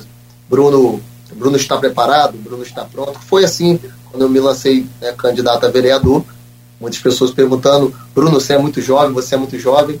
E acredito que será assim também caso né, eu seja candidato é, a estadual. Bruno, então 9 h 10 a gente começou um pouco atrasado por minha conta. Peço desculpas aí a você, a Cláudia e ao ouvinte, telespectador, sobretudo. Mas estamos chegando no final. É, última pergunta. Está é, tá, tá pré-pautada. Né? Você falou aí da perspectiva sua particular da, numa pré-candidatura a legislativo. Mas, sem sombra de dúvida, qualquer eleição que mais mexe, que mais movimenta, são as majoritárias, né? São as candidaturas executivas. E temos duas eleições aí é, não vou dizer que promete ser disputado, que isso só se vai saber mais. Mais, disputada, quero dizer assim, é, parelha, né? Isso você vai saber com as pesquisas mais perto da, das urnas, então, a menos de um ano delas. Mas certamente que vão envolver muita. muita. É, o Brasil vive desde 2014 uma bipolaridade ideológica, né? Desde ali Dilma e Aécio e Bolsonaro assumiu seu lugar do PSDB, que foi governo duas vezes com Fernando Henrique Cardoso. Depois o PT ficou 13 anos, o Fernando Henrique ficou 8 anos. Bolsonaro assumiu essa, essa, esse antipetismo, surfou isso muito bem em 2018. E agora, mas agora não vai ter o poste, vai ter o, o dono da lâmpada, que é o Lula, né? E as pesquisas apontam aí, todas elas, Lula com 40% de, de intenção de voto, que é muito voto. Né? Algumas pesquisas até apontam a possibilidade dele vencer no primeiro turno, no que particularmente ao Luiz não acredito. O único é, é, presidente eleito primeiro turno no Brasil foi Fernando Henrique Cardoso, que surfou no Real, né? Foi, era, era o ministro da, da Fazenda no governo Tamar Franco, quando foi implantado o Plano Real. Fez o primeiro bom governo, como Lula também fez o primeiro bom governo. É, e Bolsonaro, atual presidente, que tem a máquina na mão, né, embora o momento não seja, não seja bom e não haja perspectiva de melhora para o ano que vem. E é, o governo do Estado, tem o governador Cláudio Castro, né, que caiu ali meio que de paraquedas, tanto na chapa do Witzel quanto na, na, no Palácio com o impeachment de Witzel, mas tem mostrado grande habilidade, até por ter sido chefe de gabinete, que é uma coisa que te dá muito, muita cancha em lidar com as pessoas, né? ele foi chefe de gabinete muito tempo, é, tem demonstrado muita habilidade política, costurando no arco amplo de alianças. Você vê que o, o, E tem o Freixo também, que tem um residual muito grande de eleições a prefeito de, do Rio de Janeiro, né? também é, teve sabedoria política, sair do pessoal do PSB para buscar voto mais ao centro, ciente que o voto só da esquerda não se elege. Você tem correndo por fora aí, entre Lula e Bolsonaro, chamada terceira via, correndo por fora a, a governador, algumas é, possibilidade, possibilidade de terceira via. Né? Você tem Eduardo Paes ali com o presidente da OAB, o, o Santa Cruz. Santa Cruz, Felipe Santa Cruz. E, sobretudo, você tem é, o ex-prefeito de Niterói, Rodrigo Neves, muito, que está muito bem avaliado, fez seu primeiro turno, né, depois de dois mandatos à frente de Niterói. Como é que você vê esses dois quadros? Eu dei um rápido resumo, mas como é que você vê esses dois quadros? Luiz, é, em relação à eleição presidencial, é, a gente é, já, já imagina qual vai ser o cenário, né? Um cenário polarizado, novamente, como foi em 2018. É, e a gente, assim, que, o que. Eu acho que não vai fugir muito disso. Eu até fico, a gente fica naquela esperança acompanhando aí o, o, o dia a dia, acompanhando as, quem se está assim, se colocando como pré-candidata, né, como candidata a presidente e mais a gente vê que realmente olhando as pesquisas, provavelmente nós vamos ter essa polarização. O que eu não sei, o que eu não, não, não, não, não consigo ver se vai em si é, conseguir ser transparente. Claro, na eleição majoritária de, de governo do Estado, como do, do Rio de Janeiro, com certeza isso vai influenciar de alguma maneira. Mas não sei se tanto como antes, se tanto como foi na, na última eleição de 2018. Acredito que nós vamos ter sim aquela polarização na eleição presidencial, né, com Lula e Bolsonaro, uma eleição que provavelmente vai ser muito disputada. E na eleição do governo do Estado, é, eu acho que nunca esteve tão, tão aberto. Você colocando assim, se você, vê, se você vê a questão do governo do Estado, como, como você mesmo falou. O Cláudio esteve ali né, numa chapa com o Itzel, que o Itzel é, foi caçado, e aí, né, com o impeachment do Itzel, o, o Cláudio assumiu e, eu falo sempre que com todas as dificuldades, ele assumindo o mandato, num, primeiro numa chapa que tinha chance de vitória é, mínima no início, quando se lançou. E ele hoje está como governador do estado, dentro da dificuldade que ele entrou, na minha visão também, penso como você, acho que ele desenvolveu, tá, tem desenvolvido um bom trabalho. E está é, muito aberto, acho que é o, a questão até do, do Eduardo Paes ali como prefeito do Rio de Janeiro. A partir do momento que ele decidir o que vai fazer, se vai mesmo lançar o Felipe Santa Cruz ou se vai apoiar alguém, vai fazer uma diferença muito grande, até por ser prefeito da, da capital e por estar vivendo um, um bom momento, acho que hoje no quadro político. Temos também, você sabe muito bem da minha proximidade, a, a questão do presidente da, o presidente da Leste, o André, é o siciliano, que a gente que é, a gente eu ainda não, não tenho essa informação de como ele vai caminhar na questão majoritária. Acredito que ele será candidato a a Senado, ao Senado, mas que na questão majoritária não sei como vai caminhar. Então, é, eu enxergo na, na, eleição presidencial, acho que não tem muito, muito que fugir disso. A esperança de uma terceira via, até pela democracia, né, é importante a gente ter mais, mais, né, mais personagens nessa disputa presidencial, mas que eu acredito que a gente está acompanhando, dificilmente teremos. Vamos ter uma eleição polarizada entre Lula e Bolsonaro mesmo. E em relação ao governo do Estado, para mim, tá, na, minha, na, minha, na minha visão, está aberto. Temos o Cláudio com a máquina, né, com a máquina, como diz, né, com a, com a máquina na mão e fazendo um trabalho, não, não, não está fazendo um trabalho ruim. E, mas eu acho que a eleição do governo está muito nessa questão desse cenário, desses personagens principais definirem o, onde irão caminhar. Acho que está passando muito por isso.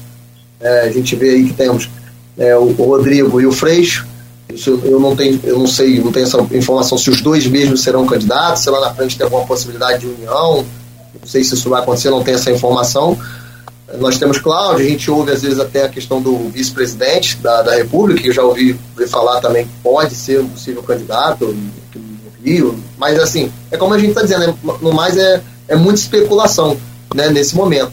Mas, na minha visão, acho que o Cláudio, hoje, hoje, sem essa definição dos desses, desses personagens políticos, como o André, como o Eduardo, sem essa definição de onde irão caminhar, Cláudio leva uma, uma frente vantagem, acredito, pela questão de ter hoje é, o governo do Estado, ser governador, né, estar como governador é, numa eleição tão disputada, isso com certeza vai contar muito é, na, no, na questão final, o desenvolvimento dele do governo, o que, que ele vai fazer até lá, até porque você sabe muito bem que o governo do Estado vai ter um, um, um né, tá com dinheiro, vai estar com dinheiro, principalmente por conta da SEDAI, então vai... 22 vai bilhões.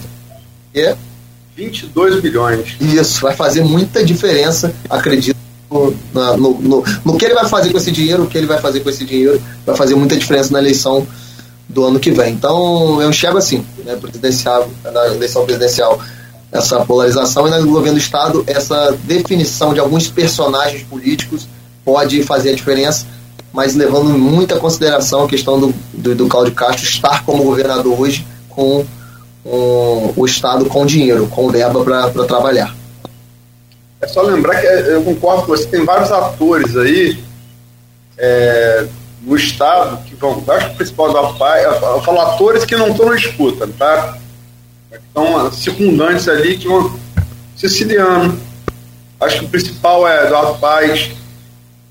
A gente tem é, Washington Reis, Duque de Caxias a gente tem o Vaguinho Belfor Roxo, a gente tem o próprio Garotinho aqui em Campos, né? Foi governador, né? Elegeu a. a, a... Gosto seu nome de, de, Garotinho, enfim, isso é, não é uma questão. É, mas reconhecer o peso político dele, tem muito voto na Baixada, muito voto na região serrana, fora o norte e noroeste, né? Então é uma disputa muito aberta, onde quem esses atores vão apoiar talvez é, possa definir, né? Tem, tem. Na minha visão, é, é, falando do André e do Eduardo, eu acho que ali são o, é, o Eduardo por estar hoje ser prefeito do, da, da, capital, né? não preciso falar muito. E o André, principalmente pelo poder de articulação, que a gente sabe que é, hoje no, no, cenário estadual é hoje o, é, a pessoa com, que todo mundo trata como referência relacionada à articulação né, de bastidores. O cara que tem um cara, todo mundo é, segue, né, como é, trata, muita gente o segue como líder político. Né, então isso pesa bastante. Inclusive, você sabe da minha relação com ele, que também eu considero um líder. Então isso, isso pesa, vai pesar bastante, principalmente porque eu sei que muitos, a decisão, provavelmente que um exemplo com o André, desse, uma decisão do André, de onde ele vai caminhar, com certeza vai carregar, né, ele vai conseguir carregar muitas pessoas junto com ele, muitos parlamentares ao lado dele Principalmente por esse, esse dom que ele tem de articulação, e o Eduardo, pela questão da, da, da capital, de ser o prefeito da capital, e hoje está vivendo um bom momento né, dentro do, do Estado. Inclusive, falam muito, né, ouço isso toda vez que eu vou ao Rio, até por ter alguns, algumas pessoas próximas a ele lá. Muita gente to, torce até para que ele, torce, torce até para que ele seja candidato, mas ele já deixou bem claro para você aí, em todas as entrevistas que ele dá, que ele não será candidato. Então, acho que essa, a, decisão desses dois, na minha visão, não é nem porque o conheço, nem tem proximidade de mas acho que vai fazer muita diferença. Do André e do Eduardo, a decisão de onde eles vão caminhar vai fazer muita diferença no cenário do, do Estado do ano que vem. E só para é, complementar a informação que você passou, que é verdadeira, e eu não usei, até considerei é, que a possibilidade de candidatura de Mourão, que realmente seria um tapa no tabuleiro, desarrumaria as peças todas, né? É, e, e, certamente entraria com força, mas eu acho que depois de semana passada aqui no Porto Açu, em que Flávio Bolsonaro declarou o apoio do, do clã Bolsonaro a Cláudio Castro, eu acho que isso fica mais distante, né? Pelo menos para governador. Pelo menos para governador. Sim, sim, é verdade, verdade. Eu não tinha, não tinha me atentado a esse detalhe, mas é, realmente, se, se, ele declarou, é, se houve essa declaração do Flávio, dificilmente é, nós teremos essa candidatura ou teremos uma candidatura sem o, o apoio do, do, da família Bolsonaro, que é onde eu acho que o, o, onde o Mourão carrega o seu. pode carregar esse capital político, né? Poderia carregar. É só para isso, só para dar o crédito a César que é de César, formação conseguida ali na, nas, nas, nas cocheiras ali, no disputa de, de cotovelo pelo Arnaldo Neto. E disputar o cotovelo com o Arnaldo é, é complicado. É complicado. Você vai disputar o cotovelo com o Arnaldo, é, é, não dá para ganhar, porque o cotovelo dele vai. Na, Coitada da, das. Normalmente tá no seu rosto, porque ele é alto do jeito que é. Não, e, a, e a maioria. Ah, é, desculpa. E a maioria, as repórteres, as meninas, né, fica aí em extrema desvantagem, né? Muito, muito, muito. Mas, é, o, o, o, inclusive, o, Bruno, essa matéria está aí no portal folha1.com.br, conforme você, né, se ele questionou, né, se ele falou, pode conferir lá. De fato, né, ele deu essa declaração. São nove e 23, correto? Conferindo a hora que eu perdi o relógio. Desculpa. Tem algum detalhe mais aí, Luiz, que você queira abordar? Fique à vontade e, a gente vai fechando esse programa de hoje. Só pronunciar amanhã, é, nessa série com nomes nacionais, Sim. Né, que a gente tem feito, é, falando aqui que a terceira vida, trouxemos Ciro, trouxemos Marina, trouxemos o Freixo, trouxemos Molon, trouxemos o general Francisco Preto Filho, trouxemos Cristóvão Buarque, né, é, Rodrigo Neves, e amanhã aqui. É, Amoedo.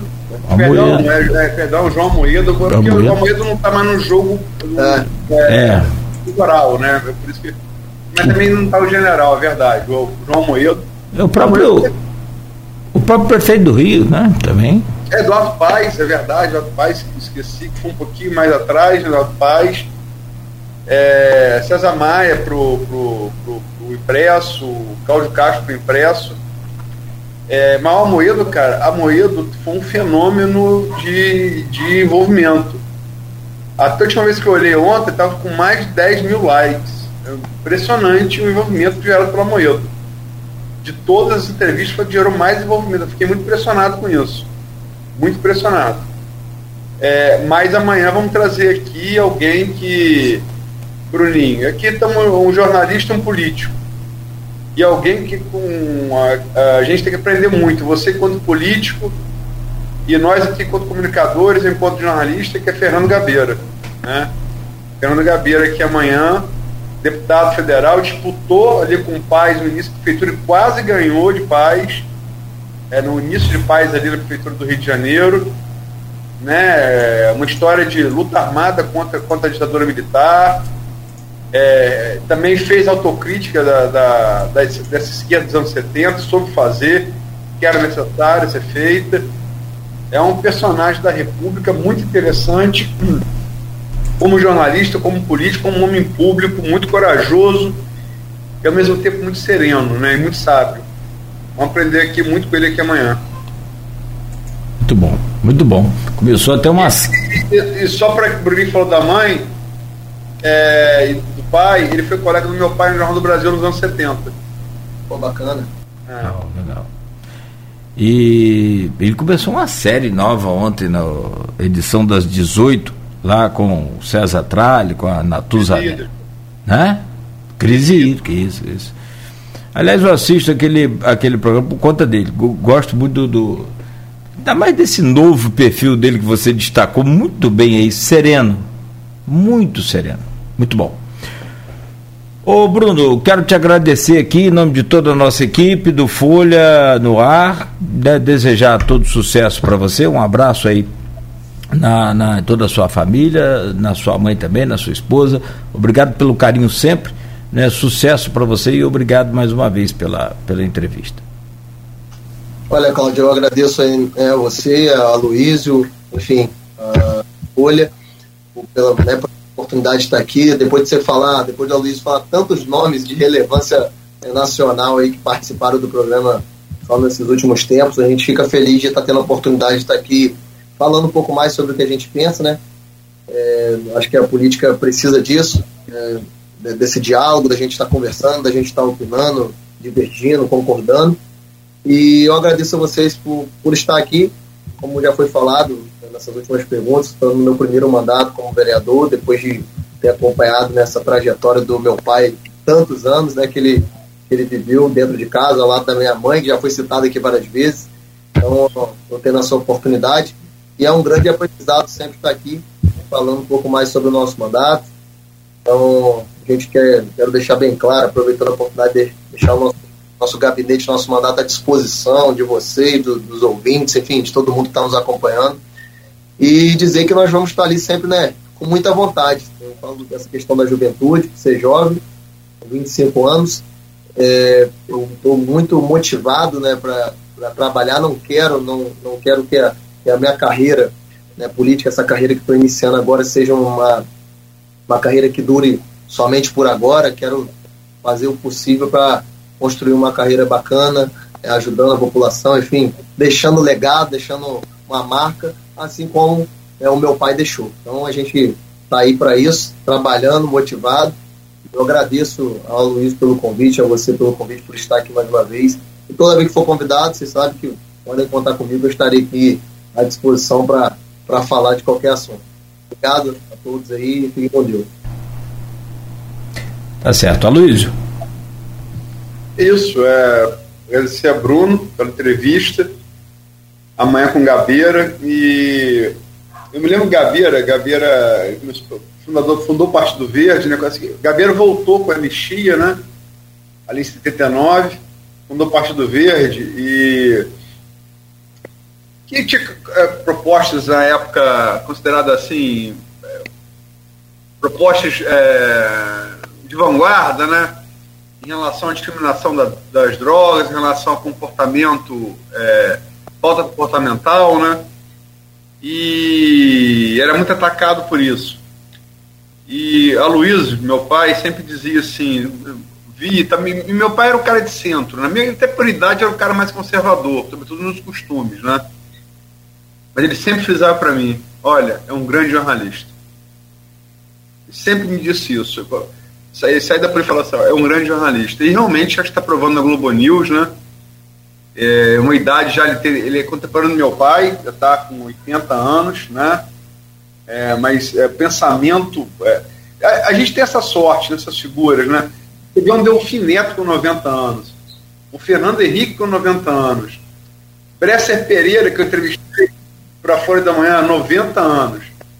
Um Gabeira com 8, na casa dos 80. Os caras manter o pensamento hum. tão elevado e, e lúcido é para nós que estamos bem mais novos um, um exemplo, né? E, e, sugar essa fonte aí, né? Aproveitar o máximo que puder. É... É, e, Lula, e Lula com 70 e tanto tá, tá vindo aí com 40% para o presidente. É, e aí não é questão partidária, não é questão de simpatia, é questão de sair da caixinha, né? Como diz aí essa garotada. Sai do seu, da, da sua bolha, ouve o que tem a dizer, aproveita ou não aproveita, descarta o que é ruim, aproveita o que é bom. É sempre bom. Tem um, tem um outro também, rapaz, aqui, baita escritor também, político veterano, voltou ao cenário agora, estava. Tava, Estava meio afastado por conta da pandemia, rapaz. Ô, oh, meu pai do céu, foi presidente do Senado, foi Sarney, presidente da República. Sarney, é. É, voltou também, tem uma mente. Né? É, Sarney, Sarney foi um fruto do acaso, né? Sarney assumiu presidência pela morte do Tancredo. Mas que. 9 é. meia. Vamos lá. Não, Beto tá batendo aqui já. Cristiano tá ligando pra gente. Cristiano tá ligando. Vamos lá. Bom, o. Gente, Cristiano, bo... Cristiano, Cristiano tá dando esporra já. Em Beto. Enquanto estiver ali, a gente segura a barra. Ah, mas não, mas ele vai, vai dar em você, vai O dar em negócio é chegar aqui, aí já era. Vamos aproveitar. O irmão mais novo. E tem que ouvir, porque ele tá certo. Tá certo. É pior que é. Tá bom então, gente. Bom, obrigado aí pelo carinho aos ouvintes, claro e evidente. Em primeiro lugar, sempre nosso carinho, nossa gratidão aos nossos patrocinadores também, Laboratórios Plínio Bacelar, Proteus e Unimed, e aos nossos convidados, que são, evidentemente, né, a peça principal desse, desse programa. Obrigado, Bruno. Grande abraço. Saudações Abraço. alvinegras. É do americano, gente. Tá, abraço. Fica com Deus. Abraço. Vamos, né? E amanhã, às sete, de volta